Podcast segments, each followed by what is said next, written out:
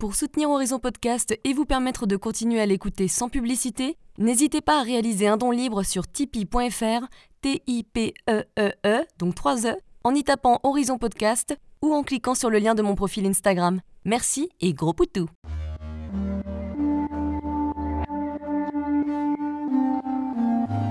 Hello, je suis Léna, passionnée de bien-être, mieux vivre et spiritualité. J'ai créé ce podcast pour faire connaître au plus grand nombre des méthodes alternatives pour aller mieux, que ce soit physiquement ou mentalement. Quel que soit votre problème, quelles que soient vos croyances, restons ouverts, restons curieux et testons. Bonjour à tous Aujourd'hui, nous allons parler de fertilité et des manières de la booster avec Mia Fievet, thérapeute spécialisée en fertilité et coach certifié. Alors avec les temps qui courent et en étant toujours confinés chez nous, vous allez peut-être pas mal pratiquer ces prochains jours, c'est vrai que ça occupe un peu. C'est donc un sujet qui tombe à pic.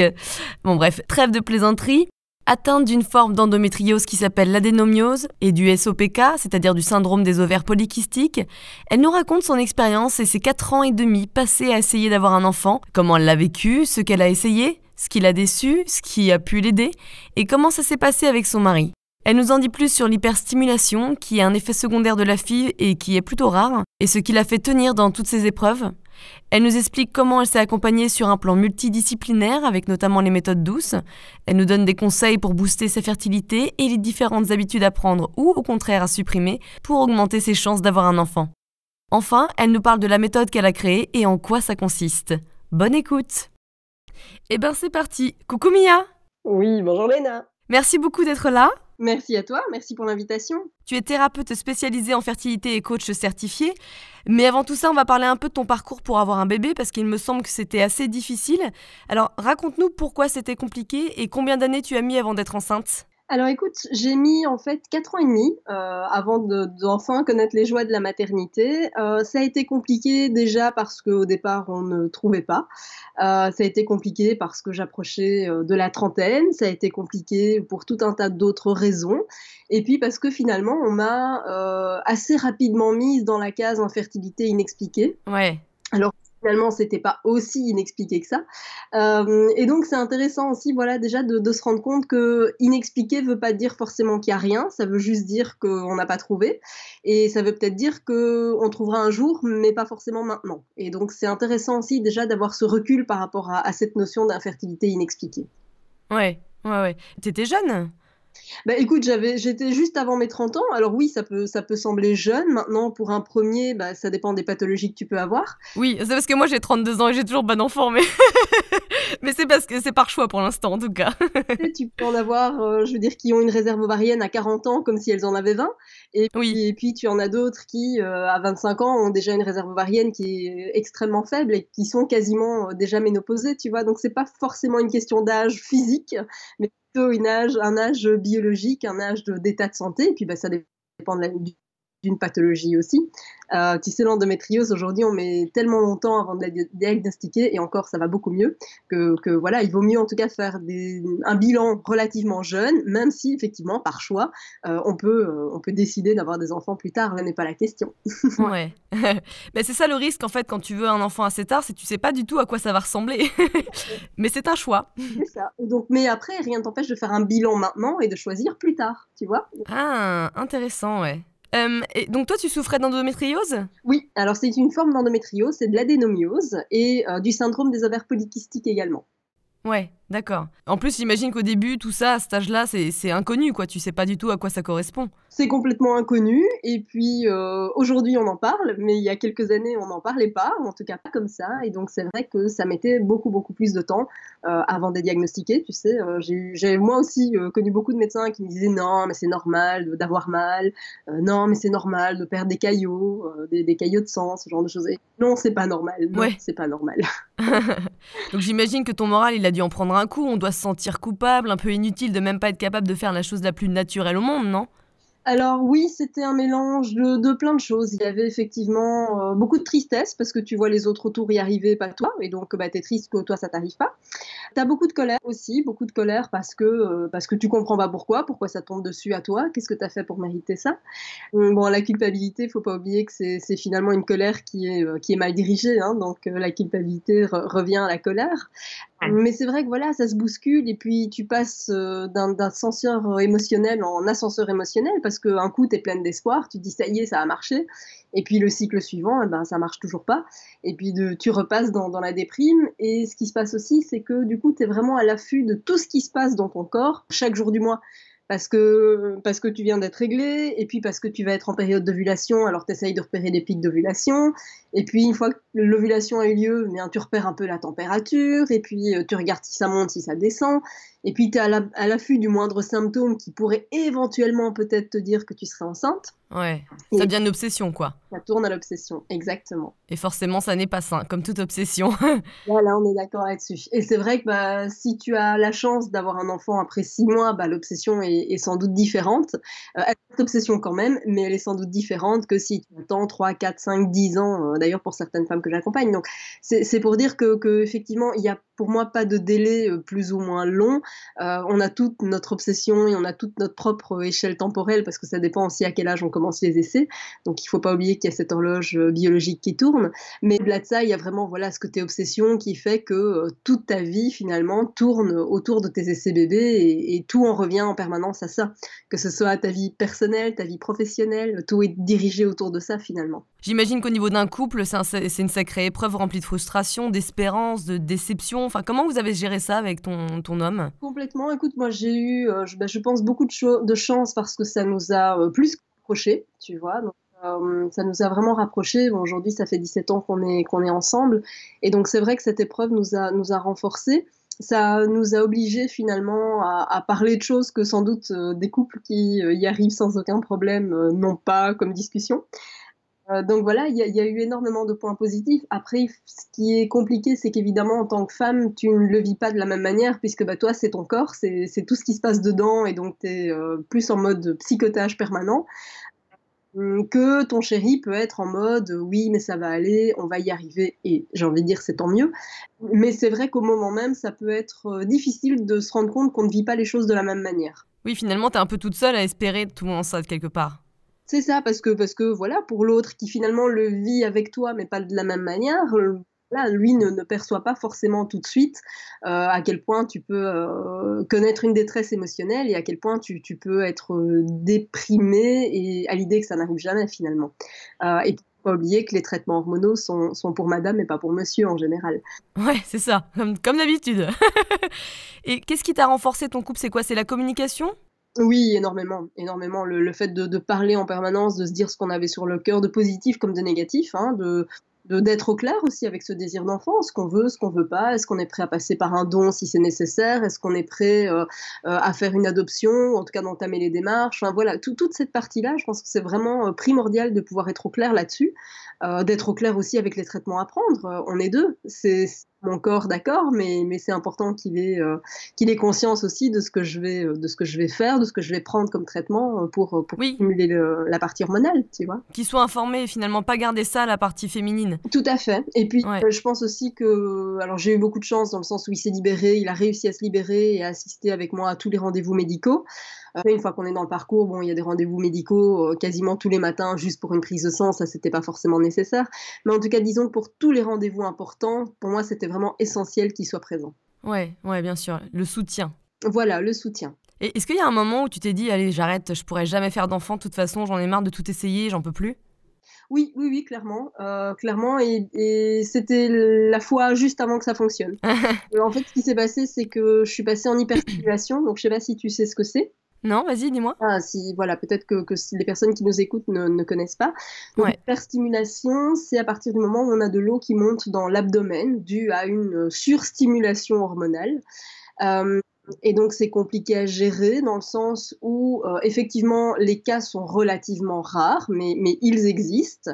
Et à l'époque en tout cas, aujourd'hui ça, a peut-être changé et puis ça dépend d'un centre à l'autre, mais on ne parle pas suffisamment en amont des effets secondaires potentiels. Ça ne veut pas dire que ça va te tomber dessus, mais en tout cas si ça te tombe dessus, au moins tu sais ce que c'est. Et pour ma part, ça n'avait pas été le cas. On m'avait pas du tout parlé de ce risque d'hyperstimulation qui est bien plus présent quand tu as des ovaires polykystiques d'ailleurs.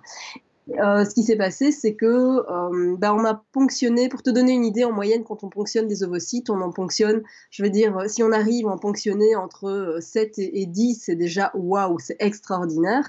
J'étais à 39. Ah oui, effectivement. Donc c'était une hyperstimulation assez, assez sévère et donc ça a eu évidemment énormément de, de conséquences physiques parce que c'est dangereux, c'est dangereux, tu peux y rester.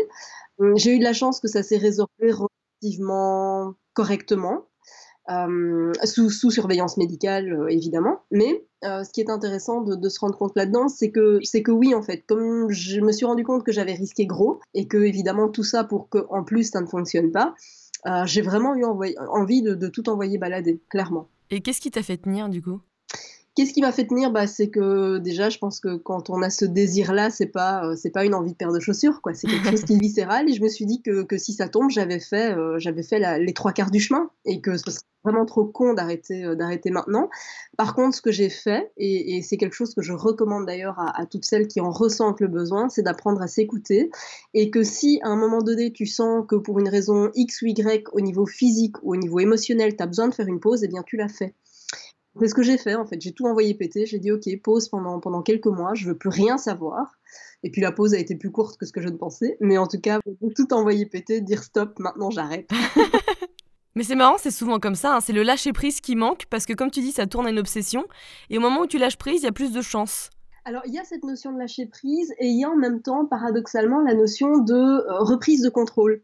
Tu ne subis plus, tu reprends les rênes, tu décides de ce que tu fais. Tu vois, alors oui, ça peut passer juste par je fais plus rien, mais c'est quand même un choix, tu vois. Et donc euh, oui, il y a à la fois ce côté, bah, je lâche parce que c'est comme ça et puis on verra bien, et que parfois lâcher euh, est plus facile à faire que, que de s'accrocher, ça fait en tout cas moins de dégâts. Et en même temps, voilà, il y a quand même à côté de ça euh, cette prise de contrôle sur c'est moi qui décide, et, là je décide de faire une pause et, et je la prends. Ouais, Ouais, ouais. Tu sais, ça me rappelle tout ça, ça me rappelle une scène d'un film avec Kate Winslet et Josh Brolin. Je sais pas si tu connais le film Last Day of Summers, où en fait Kate, elle joue une femme qui euh, fait fausse couche sur fausse couche, et donc du coup, elle ne supporte plus de voir des femmes enceintes. Par exemple, quand elle va au supermarché et qu'elle croise une femme enceinte, ça, la, ça lui fait tellement de mal qu'elle va pleurer dans sa voiture et qu'elle peut pas sortir, quoi. C'est exactement ça. Et il faut dire aussi une chose, c'est que euh, c'est un peu, euh, je ne sais pas s'il y aura des, personnes qui nous écoutent qui ont cette phobie-là, mais pour, pour comparer, je trouve c'est intéressant. Imagine que tu as euh, la phobie des araignées. Ouais. Eh bien, aussi petite soit-elle, quand tu rentres dans une pièce, tu es la première personne qui va euh, trouver qu'il y a une araignée. Quoi, Totalement. Encore une obsession.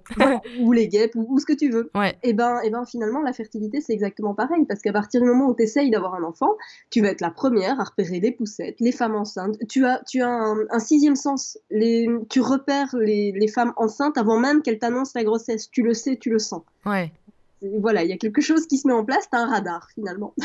Exactement, ouais. Sauf que ce radar-là, il peut faire beaucoup de mal aussi, quoi. Oui, complètement. Et dans ces cas-là, évidemment, on cherche de l'aide. Alors, qui es-tu d'abord allé voir pour être aidé? Bah, on cherche de l'aide. Euh, on cherche de l'aide souvent uniquement, quasiment au niveau médical. Et c'est très bien, et il faut. Euh, la seule chose, c'est que le médical se focalise quasi exclusivement sur le côté mécanique et ne prend finalement pas suffisamment en charge la dimension émotionnelle. Alors la dimension émotionnelle, euh, pourtant, elle est, elle est, tout aussi essentielle qu'un euh, accompagnement médical au niveau de la, de la mécanique des, des, ovocytes et des spermatozoïdes, tu vois. Euh, c'est vraiment super important. Et toujours est-il que, en parallèle à ça, on n'a pas forcément envie d'aller voir une psy, euh, même si, euh, voilà, je, pense que la grande majorité font un travail extraordinaire. Mais c'est vrai que ça peut être compliqué d'entendre certains, certains mots de la part d'un psy parce que euh, euh, certains, malheureusement, commettent aussi certaines maladresses. Euh, les psys, bah, souvent, tu les vois dans, un hôpital. Parfois même, euh, le suivi peut être obligatoire selon le, centre PMA, ce qui te, te rajoute finalement euh, une charge, un poids supplémentaire, et ça enlève un peu la notion d'aide, tu vois. Je pense que le, centre PMA, fait ça dans une optique de, démarche d'entraide, mais étant donné que ça a un caractère obligatoire pour poursuivre la, PMA, eh bien finalement ce caractère obligatoire enlève un peu la notion d'aide tu as l'impression d'être contrainte et, ça te paraît injuste par rapport aux couples qui n'ont évidemment aucune difficulté à en avoir. Ouais. D'abord, en te dirigeant vers tout ce qui est médical, tu as été déçue? Euh, j'ai été déçue, oui et non, parce que, parce que voilà, je suis quand même tombée sur des gens euh, extrêmement compétents, je suis tombée sur des gens euh, extraordinaires, vraiment, n'ayons pas peur des mots, des gens extraordinaires. Maintenant, à côté de ça, tu tombes parfois aussi sur le docteur Glaçon, tu sais, sur, sur la personne qui te regarde pas, qui te fait une échographie vaginale sans même te regarder dans le blanc des yeux. Enfin, c'est, c'est parfois c'est pénible. tu te tapes évidemment tous les élèves internes en médecine, etc. pour certains examens. Enfin, donc oui, il y a eu euh, des choses qui ont été extraordinaires parce que franchement, encore une fois, je le répète, il y a énormément de, membres du corps médical qui sont des personnes en or et, je crois que ça mérite vraiment d'être souligné. Euh, mais voilà, c'est pas 100% du corps médical non plus. Il y a certains aspects qui t'ont manqué. Alors tu es allé voir quoi du coup? Tu es allé voir qui? Alors, il y a des aspects qui m'ont manqué, euh, parce que oui, donc je te disais, hein, cette partie émotionnelle, ça m'a, cruellement manqué. Et euh, paradoxalement, à cette période-là, je ne suis pas allée voir énormément de monde, à part justement, eh bien, euh, ce psychologue que je n'ai pas poursuivi. Mmh. Voilà, il y avait ce caractère obligatoire qui, moi, me dérangeait plus qu'autre chose. Donc j'ai fait ma séance obligatoire et puis au revoir et merci. Et puis à côté de ça, on ne parlait pas autant des méthodes douces qu'aujourd'hui. Pourtant, c'est une. Enfin, si c'était à refaire, en tout cas, c'est bien quelque chose que je ferais en premier. Euh, c'est de, m'accompagner sur un plan, j'ai envie de dire, multidisciplinaire, tu vois. Donc, oui, évidemment, encore une fois, 100% au niveau médical, c'est la base. Mais en parallèle à ça, euh, il y a énormément de, méthodes douces, comme euh, je pense notamment à l'acupuncture, je pense éventuellement à la sophrologie. Il y a énormément de, choses qui existent aujourd'hui pour avoir une prise en charge qui est. Enfin, qui soit en tout cas multidimensionnelle, tu vois. On que les ovocytes et les spermatozoïdes. Il y a plein, plein, plein d'autres choses qui rentrent en ligne de compte pour la fertilité. Qu'est-ce qui t'a empêché de devenir enceinte au final? Est-ce que c'est euh, ce fameux manque de lâcher prise, cette obsession? Euh, oui et non. Tu sais, on, parle énormément de, lâcher prise, on parle d'obsession, et en même temps, je voudrais quand même rassurer toutes celles qui nous écoutent parce que c'est impossible de ne pas y penser. Souvent, un truc qu'on te dit, c'est ah mais euh, arrête d'y penser, c'est parce que tu y penses trop et tu verras quand tu y penseras plus, ça, ça viendra tout seul. Bah oui et non. Euh, oui, c'est vrai que c'est pas génial d'y penser parce que euh, ça nous amène à énormément de culpabilité, etc. Mais en même temps, c'est impossible de ne pas y penser. Et donc, j'ai plutôt envie de dire, bah, il faut y penser, mais de façon constructive. Il faut y penser en essayant de faire en sorte de mettre toutes les chances de notre côté. Alors ça, oui. Euh, mais c'est vrai que broyer du noir, avoir des pensées négatives, c'est pas quelque chose qui, peut forcément aider ton projet, ton projet même si, encore une fois, stop à la culpabilité. Quoi. On est humain, on a des émotions et on va pas chercher à gérer ses émotions. Euh, voilà, si on ressent de la colère, eh bien c'est ok. Si on ressent de la tristesse, eh bien c'est ok. Il faut, il faut accepter qu'on ait besoin de traverser toutes ces épreuves. Ouais. Donc toi, avec du recul, tu dirais que ça a été euh, finalement ce, côté euh, inconnu de l'endométriose, du syndrome des ovaires polykystiques, plus donc du coup ce, ce manque de lâcher prise parce que tu étais en tension permanente, c'est ça globalement?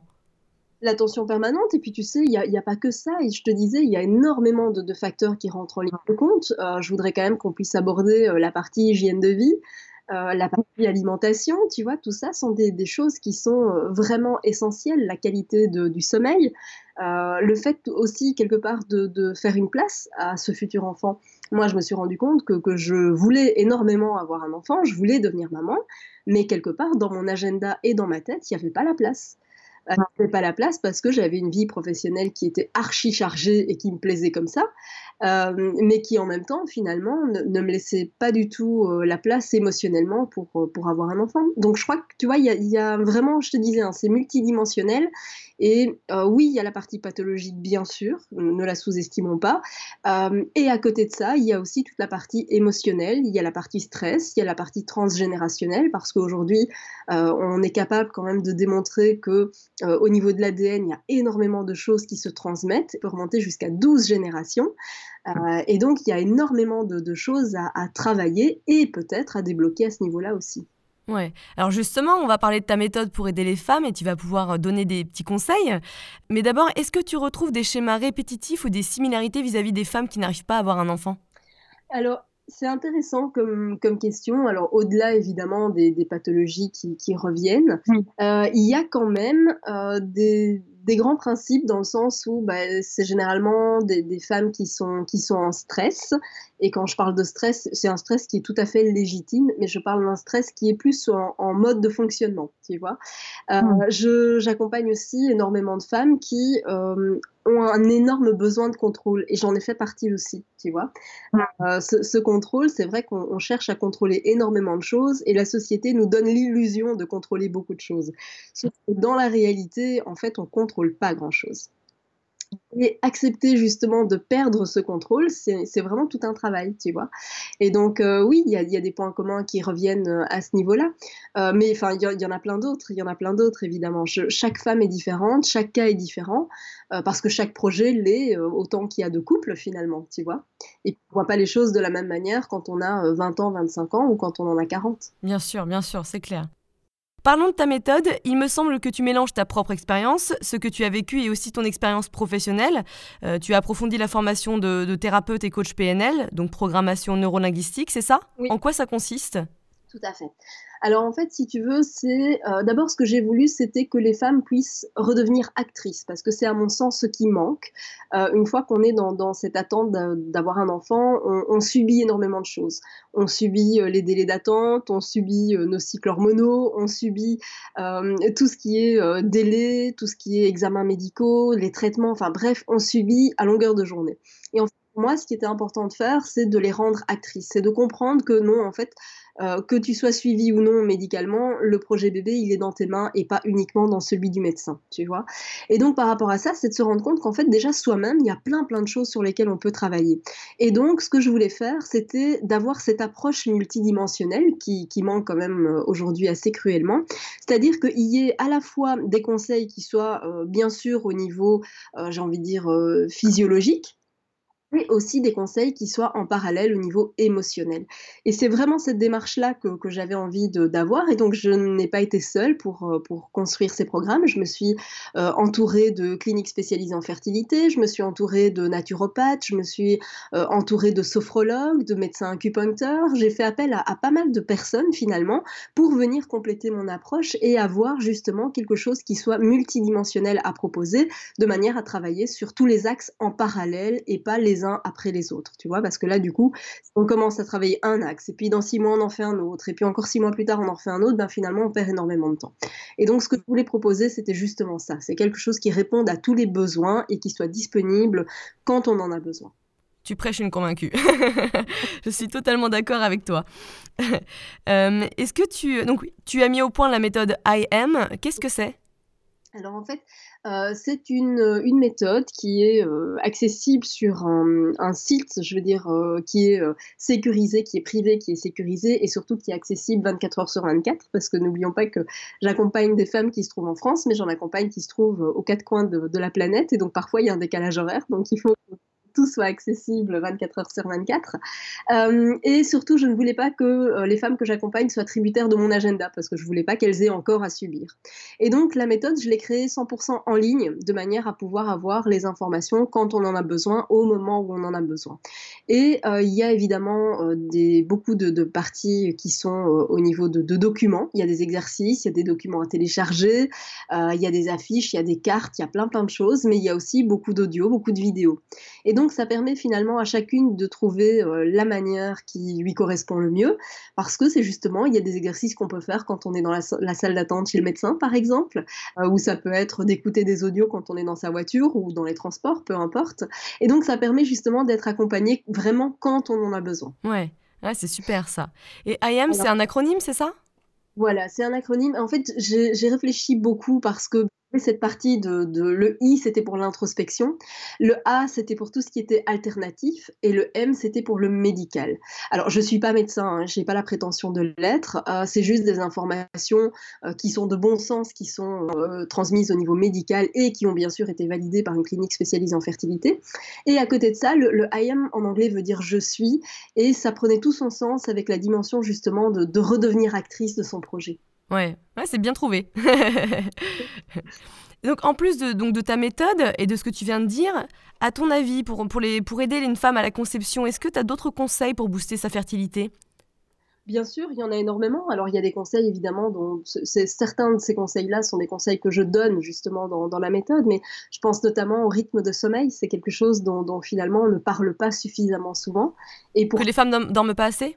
Euh, pas assez, ou en tout cas pas un rythme régulier. Et ça, c'est vraiment super important, c'est d'aller de, d'aller dormir à peu près aux mêmes heures et de se réveiller à peu près aux mêmes heures. Euh, faut pas oublier, on a tous un rythme circadien, hein, c'est une horloge biologique qui est là et qui permet de sécréter certaines hormones, comme la mélatonine normalement. Et en fait, ce qui se passe, c'est que euh, avec la sécrétion de, de, ces hormones, eh bien, ça joue sur la fertilité. Et ça, ben, on le sait pas forcément. Et euh, on en profite, on bosse toute la semaine, et puis le week-end, finalement, on en profite pour euh, faire des soirées, des, des, sorties, parfois même bien arrosées d'ailleurs. et donc, ça, ça, nuit, en fait, plus qu'autre chose à son horloge biologique. Et donc, avoir un rythme régulier, c'est vraiment très important. Avoir une hygiène de vie la plus saine possible, c'est important. éviter la, la, consommation de sucre, c'est important. alors, la consommation de sucre de façon générale, parce que de toute façon, euh, le, sucre, euh, on en consomme aujourd'hui en quantité plus qu'industrielle et, c'est très nocif. Et au-delà de ça, particulièrement si euh, les personnes qui nous écoutent souffrent du syndrome des ovaires polykystiques ou souffrent d'endométriose et d'anénomiose. Il ne faut pas oublier que le sucre accentue l'inflammation. Bien sûr, oui, parce que ça fait monter l'insuline. Voilà, exactement. Et le pic d'insuline fait à son tour chuter la production hormonale. Tu vois, ça est, lié, par exemple. Mais ce ne sont pas forcément des choses auxquelles euh, on, pense à, dans, au niveau médical, quand tu commences un suivi, ce ne sont pas forcément des conseils qu'on pense à te donner, tu vois. Et des conseils comme ça, il y en a des centaines, quoi, vraiment. Et la nourriture aussi, notamment, c'est la base. Parce que, notamment sur l'alimentation biologique, sur les perturbateurs endocriniens, ça, faut, faut quand même faire très attention. Alors les perturbateurs endocriniens, je, ne cesserai jamais d'en parler parce que c'est un de mes, je vais presque dire un de mes combats et j'aime pas le mot combat, mais en tout cas c'est mm. quelque chose de très important pour moi. C'est vraiment une cause qui me tient à cœur parce que d'un côté on fait euh, trois pas en avant avec plein de traitements, plein de rendez-vous, plein de suivi médical, etc. Mais à côté de ça, ben, en fait trois voire cinq pas en arrière parce que euh, finalement au quotidien on utilise tout un tas de produits qui sont nocifs pour la fertilité. Je pense notamment euh, aux colorations capillaires, je pense notamment aux vernis à ongles, à tout ce qui est euh, produit de soins en général. Et, je pense que la majorité des gens seraient surpris de, voir la quantité de perturbateurs endocriniens qu'il y a dans leur salle de bain. Et pas que, hein, d'ailleurs. Mais... C'est ça, c'est partout, c'est partout. Tout à fait. Ouais, il y en a même dans l'eau du robinet, il y en a dans, bah, évidemment, moi je sais que j'ai des tupperwares en, en verre pour éviter, surtout quand tu fais, euh, quand tu prépares ton petit plat pour aller au travail le lendemain, il vaut mieux avoir un tupperware en verre pour le faire réchauffer. Tout à fait, exactement. Euh, il y a ça, et puis bah, n'oublions pas les produits d'entretien. Euh, oui, bien sûr. Vive le vinaigre d'alcool et le savon noir. Et le bicarbonate de soude. Ben oui, même pour toi, c'est quand même dans tous les cas, même pour ta famille, pour, euh, pour ton chien, pour je ne sais quoi, c'est dans tous les cas, c'est bien mieux parce que tu respires après dans ta maison toute la journée, ou en tout cas toute la soirée, et effectivement, c'est gorgé de merde. Il faut dire quand même ce qui est. N'oublions pas que le projet, c'est pour avoir un bébé, donc le bébé, il va mettre ses mains partout, il va ramper, il va faire plein de choses, et donc les bonnes habitudes, elles sont à prendre maintenant. c'est ça, exactement. Et au-delà du sucre, est-ce qu'il y a d'autres choses au niveau de la nourriture qui pourraient aider?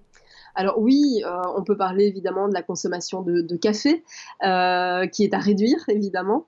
Euh, on pourrait parler aussi de l'ananas. Alors c'est vrai qu'il y a des substances, il n'y a pas vraiment de preuves scientifiques, mais en tout cas si, ça peut en aider certaines, moi c'est quelque chose que, je recommande, mais comme toujours, je, précise, attention, l'abus nuit en tout, c'est de consommer de l'ananas, ça, favorise la, la nidation. C'est quoi à cause de la bromélaïne voilà, tout à fait. D'accord. Exactement. Euh, mais de nouveau, voilà, c'est comme tout, c'est dans des quantités raisonnables. Donc c'est inutile de s'ingurgiter un ananas entier tous les jours. J'imagine bien les 10 ananas là, mais chérie, pourquoi il y a autant d'ananas? Parce que je veux tomber enceinte. tu vois, c'est comme tout, parce que du coup, ça pourrait avoir l'effet contraire et devenir euh, acidifiant, tu vois, et c'est pas l'objectif. Bah c'est ça, puis quand on est désespéré, on, dès qu'on trouve un moyen d'aller mieux, ou en tout cas d'arriver à son but, euh, bah, on peut, ça peut, comme tu dis, devenir vite une obsession, quoi. Donc faut faire attention. Et en plus donc de la bromélaïne, de l'ananas, euh, pourquoi la caféine du coup? Qu'est-ce que ça fait sur le corps? Écoute, c'est quelque chose qui n'est pas extraordinaire euh, d'une façon ou d'une autre. Tu sais, la, caféine, Alors aujourd'hui, on, peut le, démontrer à plein de niveaux. C'est pas quelque chose qui est recommandé. Si c'est une tasse par jour, ça va. Euh, si on excède, évidemment, je vais dire que c'est nocif à tout point de vue et pas que au niveau de la fertilité, mais forcément. Il y a un côté stressant peut-être, non? Il y a un côté stressant qui, revient évidemment. Hein. La caféine n'est pas n'est pas extraordinaire. Euh, dans le même ordre d'idée, le fait de, privilégier, tu sais, il y a, des femmes. Bon, faut pas oublier que les traitements peuvent aussi te faire prendre du poids et que donc du coup certaines peuvent avoir tendance à consommer du light. Euh, le light n'est absolument pas bon pour la santé de façon générale et forcément pour la fertilité non plus. Et rempli de sucre, en plus, généralement. En général, effectivement. Donc il vaut mieux privilégier des bons oméga 3, ce genre de choses, de l'alimentation biologique évidemment, parce que pesticides, bah, ça n'est pas bon pour toi ni pour ton futur bébé. Tout à fait. Et puis privilégier des bons gras, hein. on en parlait, euh, tu parlais d'oméga 3, mais, mais voilà, hein, du, bon gras c'est ok, de l'huile d'olive c'est ok, enfin voilà. On est, euh, faut pas faire forcément attention à, ça. Euh, mais voilà, d'éviter. En tout cas, ce que je veux dire, c'est qu'il faut pas chercher à éviter à tout prix de manger du gras, hein, loin de là. Euh, le bébé en aura d'ailleurs euh, d'ailleurs besoin, mais des bons gras, pas n'importe quoi. Exactement. si on est stressé, souvent, on a envie de manger des choses sucrées ou qui nous font une petite pause bien-être entre guillemets. Des fois, c'est bien si on aime vraiment le côté gâteau, bah, on fait son gâteau soi-même avec du sucre de coco ou des choses plus saines, des bananes, etc. Et comme ça, on, on les coupe en tranches, on les met au congèle, on peut les réchauffer quand on veut. C'est déjà bien plus simple que d'acheter des pépitos ou je ne sais quoi. Ah ben complètement, complètement.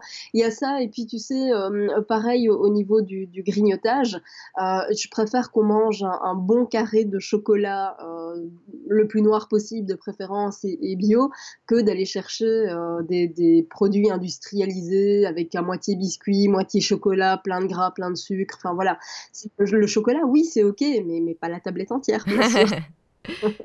Alors, on ne peut pas parler d'infertilité sans parler de stress, évidemment. Euh, c'est sûr que si ton corps est rempli de stress, il pense à sa propre survie, donc pas à la survie d'un bébé ou d'un quelconque enfantement. J'imagine que tu aides beaucoup tes clientes à travailler dessus. Euh, on ne considère pas assez, tu trouves, cette partie-là? Euh, On la considère, à mon sens, pas de la bonne façon. parce qu'en général, on culpabilise du coup tellement les femmes de stresser qu'elles stressent encore plus. et, et c'est tout à fait normal finalement. Et donc, partons du principe qu'il vaut mieux se focaliser sur la détente, tu vois, et, ça change complètement tout. Parce que plus je me dis je dois absolument arrêter de stresser, et plus je vais stresser parce que je n'ai pas encore réussi à arrêter de stresser. Tu vois ce que Et donc l'idée, c'est plus de, se focaliser sur la détente, c'est de s'aménager des, moments de bien-être, et finalement, c'est aussi d'apprendre à prendre soin de soi comme on prendrait soin d'un bébé. Tu vois, c'est souvent on fait passer les autres euh, avant soi on fait passer son projet bébé finalement avant ses propres besoins et que parfois on oublie de s'écouter. Et quand on se dit qu'on n'a pas envie, quand on, se dit qu'on a envie de se ménager, etc., ben, c'est d'apprendre à, s'écouter et parfois à refuser certaines sorties, à refuser euh, euh, certaines choses sans en avoir discuté au préalable. Ouais. Et donc c'est comme ça que tu travailles sur l'anxiété avec ces femmes? Tout à fait. Est-ce que tu travailles en couple ou généralement ce sont juste les femmes qui viennent te voir? Alors, ça a été volontaire de diriger mes programmes d'accompagnement exclusivement pour les femmes, mais euh, pourquoi déjà? Parce qu'en tant que femme, je trouvais plus pertinent de m'adresser à elles parce que je sais ce qu'elles vivent, je l'ai vécu, je, sais exactement ce qu'elles ressentent. Ouais, ça c'est super. Par contre, j'avais très envie quand même que euh, ça puisse être fait en couple. Et donc, il y a plein d'exercices dans, dans, mes programmes d'accompagnement qui peuvent être faits en couple. Et donc, ça, ça favorise aussi finalement la communication au sein du couple.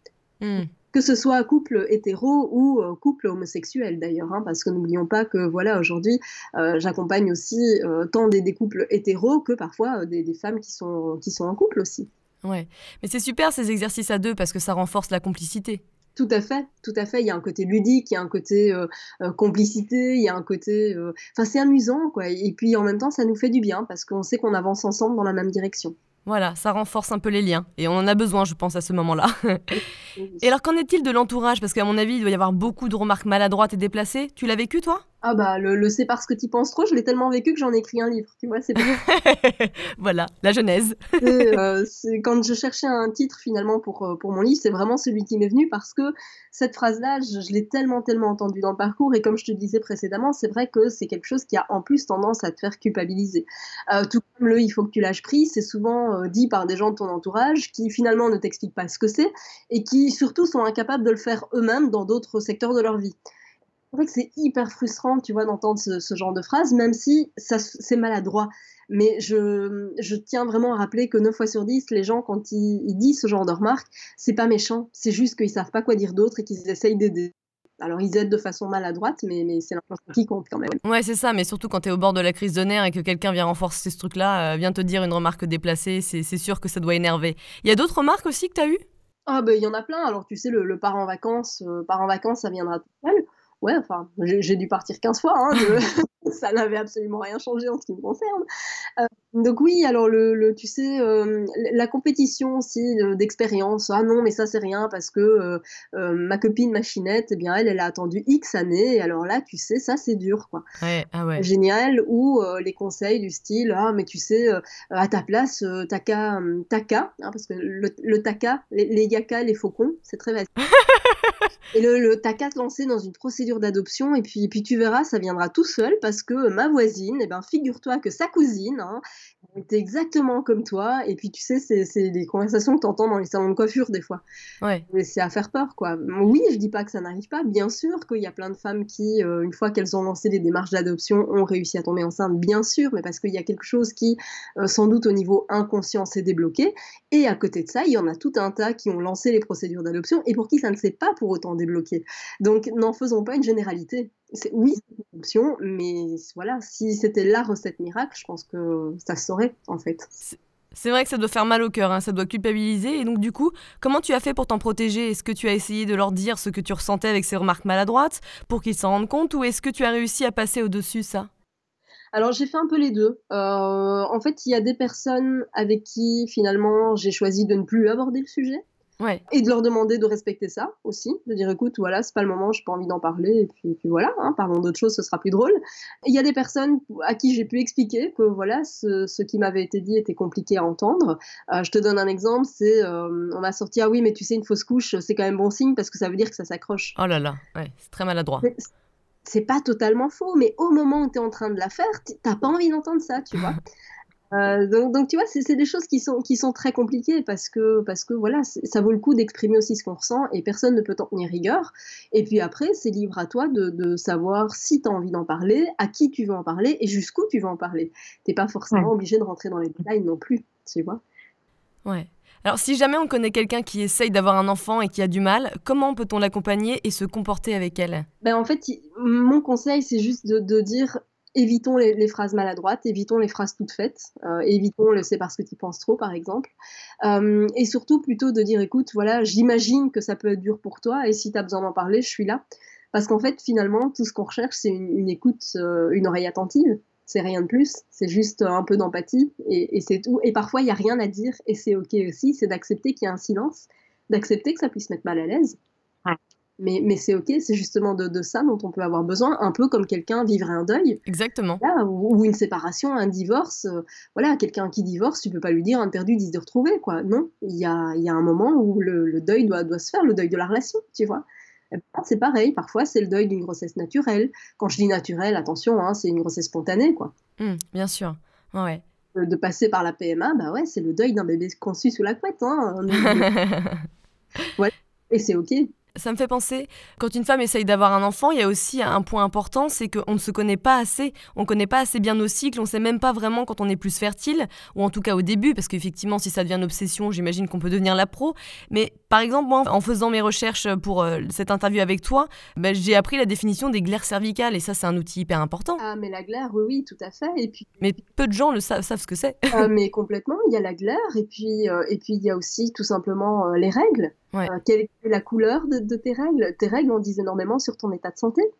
Euh, est-ce que ton sang est, rouge, euh, rouge vif? Est-ce qu'il est plutôt noir? Est-ce qu'il est, est, qu'il est marron? Est-ce que, enfin, tu vois, il y a énormément de, choses à, prendre en compte, et c'est en ça que j'aime aller m'inspirer de ce qui se passe ailleurs. Je pense notamment à la médecine traditionnelle chinoise. C'est quelque chose que j'ai, sur lequel je me suis beaucoup, beaucoup, beaucoup penchée. Ah, mais c'est génial, hein, l'acupuncture. Excuse-moi, je te coupe, mais par exemple, l'autre jour, j'avais, j'étais vraiment en retard de règles, et en fait, la personne, donc c'était mon acupuncteur, elle m'a pris le pouls, elle m'a dit, ah, vous, vous êtes en retard de règles. Je dis, mais comment elle le sait? Et elle me dit, bon bah, on va faire travailler ça.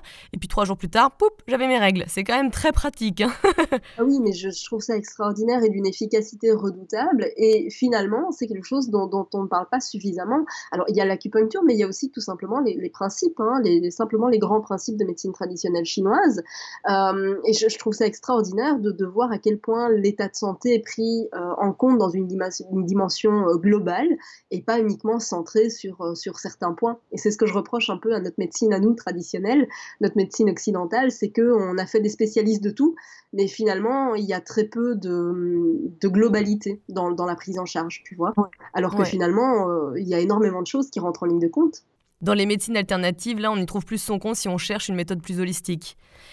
Et alors, c'est quoi donc les, les glaires cervicales mais la glaire cervicale, c'est tout simplement ce que tu euh, sécrètes et qui va euh, permettre finalement de transporter les, spermatozoïdes à bon port.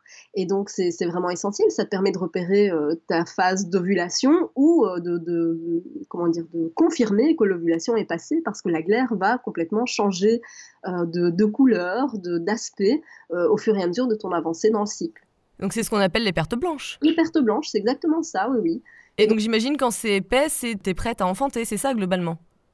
Alors, ça dépend. Euh, l'idéal, c'est, pardon pour le détail, mais je vais reprendre le terme de mon gynéco parce que je trouve que c'est le plus explicite. Quand tu as des pertes qui ressemblent à du, blanc d'œuf, eh bien, c'est le moment idéal. Quand ça devient plus épais et opaque, eh bien, l'ovulation, elle est passée. D'accord. Tu vois? Et donc le simple fait d'apprendre tout ça, n'oublions pas que ben, on est dans les générations qui ont pris euh, des moyens contraceptifs pendant des années. Oh oui pour ma part, euh, c'était même très, très, très, très, très, très jeune pour euh, d'autres problèmes de, santé, finalement qu'on a masqué, hein, parce que c'était déjà la dénomiose qui se manifestait, mais on m'a donné la pilule pour quelque part en masquer les symptômes. Et le problème de ça, c'est que finalement, bah, tu connais pas ton corps, tu connais pas le fonctionnement. Totalement. Et puis, euh, voilà, tu, tu as un fonctionnement qui est chimique, et puis tu te retrouves avec un fonctionnement naturel, et là, tu t'y retrouves plus. Donc, donc ouais, ça rentre en ligne de compte, bien sûr. Ouais, ouais, ouais. moi, j'ai eu 15 ans de pilule, donc je sais de quoi je parle aussi. et effectivement, tu mets, tu mets tout ça de côté, en fait, comme si, hop là, euh, ça n'existait pas. Voilà. Tu te renseignes pas plus. Et puis après, tu te retrouves devant le fait accompli. Oups, comment ça marche? On, connaît souvent même pas nos quatre phases de cycle. Exactement, il y a ça. Et puis il y a aussi, tu sais, que, que inconsciemment, ça te met en tête que euh, tu décides de ne pas avoir d'enfant. Et, et c'est très bien, c'est super. Mais du coup, inconsciemment, tu te dis, OK, ben, il y a qu'à l'arrêter et puis ça marche. Euh, non, ça marche pas comme ça. Et parce qu'au niveau inconscient, ben, pour ta part, pendant 15 ans, euh, ton cerveau s'est dit, oh là là, surtout pas, attention, attention, attention. C'est pas parce que du jour au lendemain, tu décides de l'arrêter que ton cerveau, inconsciemment, il a compris le message, quoi. Bien sûr, non mais c'est clair. Et c'est d'ailleurs, on parle souvent des femmes qui ont du mal à avoir des enfants après avoir pris autant de pilules. Mais d'un autre côté, je dois dire que dans mon entourage, c'était plutôt de la surprise inverse.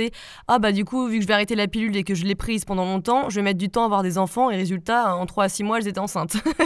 Donc c'est vrai qu'il n'y a pas de règle, on est toutes différentes complètement différentes. Et ça, c'est quelque chose d'important aussi à, signaler, tu vois, parce que euh, euh, du coup, on commence à angoisser quand on est dans les premiers mois d'essai, parce que bah, euh, copine, machin, elle a arrêté sa pilule, et le mois suivant, elle est enceinte, et toi, ça fait huit mois que tu essayes, et ça marche pas. Bah oui, mais c'est peut-être OK, et il n'y a peut-être pas de pathologie particulière. c'est ça. Peut-être juste le délai nécessaire, et c'est OK, tu vois. Ça, c'est important aussi de se le rappeler, que, que c'est la nature, et que la nature, elle fait les choses d'une certaine façon, et qu'on ne la contrôle pas toujours. Voilà, et qu'on a chacun notre fonctionnement. Tout à fait. Ouais, c'est clair.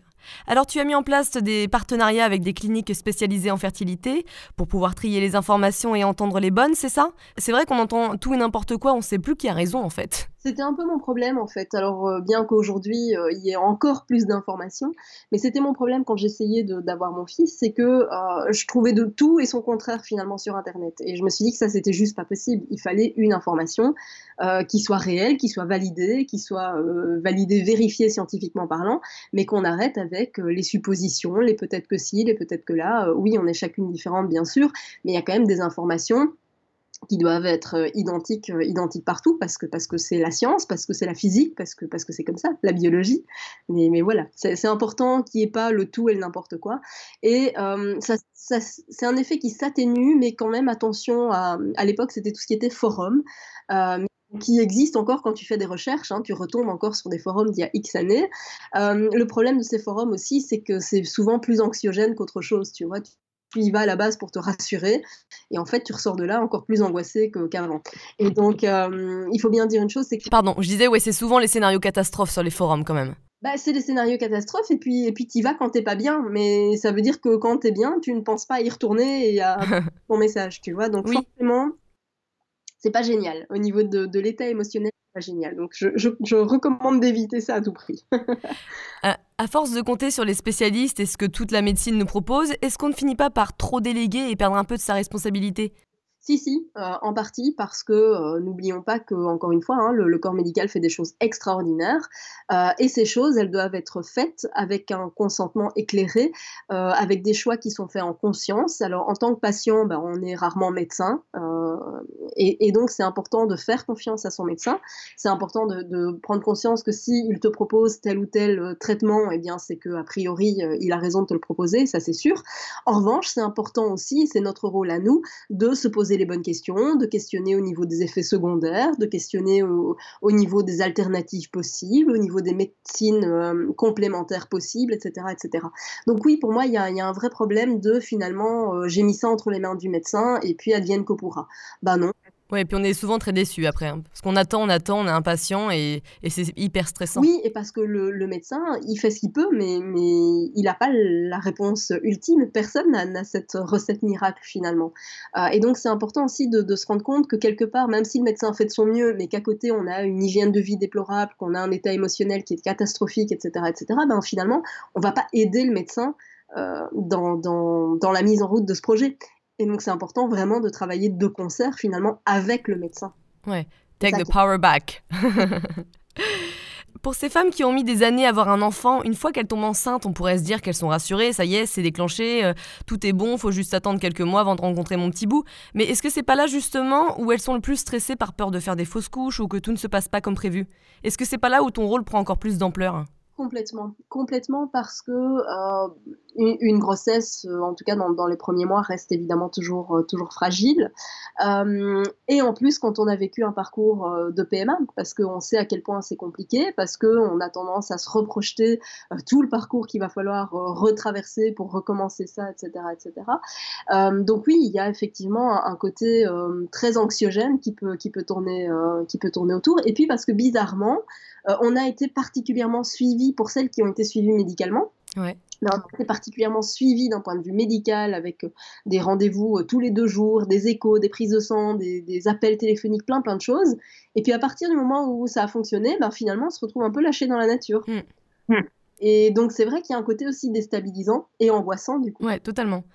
Ouais. Comment peut-on faire pour rester bien soudé quand on est en couple face à ces épreuves? Euh, On a parlé de communication, est-ce qu'il y a d'autres points? Ah bah, c'est pas oublier les, les câlins. Euh, quand je parle de câlins, je, je parle pas de, de ceux forcément qu'on fait sous la couette, mais c'est des petites attentions quotidiennes, tu vois. Euh, c'est vraiment de montrer à l'autre à quel point il est important, c'est de, de se le rappeler et ça peut être euh, juste une petite attention, un petit chocolat qu'on lui a apporté, ça peut être un petit dîner préparé, c'est juste euh, voilà un petit bisou comme ça euh, qui peut surprendre. Voilà, c'est ces petits gestes d'attention, ces petits gestes pardon d'attention qui font que bah, on montre à l'autre à quel point il tient pour à quel point on tient à lui, tu vois. C'est ça qui est important. Et d'ailleurs, c'est important pour tout le temps. Oh, tout à fait. Quel est pour toi le meilleur témoignage que tu aies reçu d'une personne qui a utilisé ton programme? Écoute, ce, serait, ce serait difficile de n'en choisir qu'un. Tant mieux. J'en ai eu un qui, qui m'a touché parce que c'était euh, c'était au moment de Noël et, la personne m'a écrit en me disant mais j'ai trouvé en fait le Père Noël n'existe pas mais mais c'est la, la, mère Noël bien et c'est toi. elle avait son test de grossesse qui était positif au moment de, Noël et, j'ai trouvé ça extraordinaire. Euh, après, moi, ce qui, ce qui, me touche toujours énormément, c'est de voir à quel point finalement les femmes euh, en ressortent transformées aussi en termes de développement personnel, parce que c'est ce que j'ai voulu aussi au travers de mes programmes, c'est que finalement ça serve pour toute la vie. C'est pas uniquement, il y a des grands principes finalement qui sont vus et dont on prend conscience, mais qui finalement te serviront après, euh, pendant ta grossesse, te serviront avec l'éducation de tes enfants, te serviront dans ta vie de tous les jours finalement. Ouais, bien sûr. Ouais, ouais, ouais. Et donc, du coup, au niveau du taux de réussite, alors je sais pas du tout si tu as un taux de réussite euh, ou si quoi que ce soit, mais. Euh, alors, il n'y a pas de pourcentage. Euh, déjà parce que bah, toutes ne reviennent pas vers moi. J'en ai qui reviennent vers moi, j'en ai qui reviennent vers moi tout de suite, j'en ai qui reviennent vers moi parfois même après l'accouchement et ne m'ont rien dit de leur grossesse parce que voilà, elles avaient sans doute peur qu'il y ait quoi que ce soit d'ici là. Et donc voilà, je, ne tiens pas un tableau de, statistiques, toujours est-il que je reçois énormément de messages de, remerciements. Euh, j'en ai encore reçu là deux ce matin. Enfin voilà, ces messages chaud au cœur parce que bah, ça me renvoie aussi à ma propre histoire.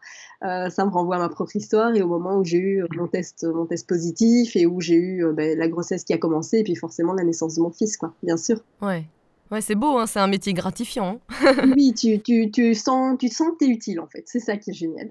Ah bah c'est génial, ça a plein de sens. Oui, oui, oui, à la fois d'un point de vue euh, personnel parce que bah voilà, je suis passée par là et donc je sais exactement ce qu'elle traverse, et en même temps professionnel parce que parce que j'ai mis des compétences professionnelles que j'avais déjà avant de mettre en place ce programme et ça m'a vraiment permis d'associer les deux finalement. Ouais. Alors on va finir par un jeu de questions-réponses. L'idée c'est de répondre rapidement à une petite série de questions. S'il ne devait rester qu'un seul livre, lequel serait-il? Bah, Le mien, c'est parce que tu penses trop.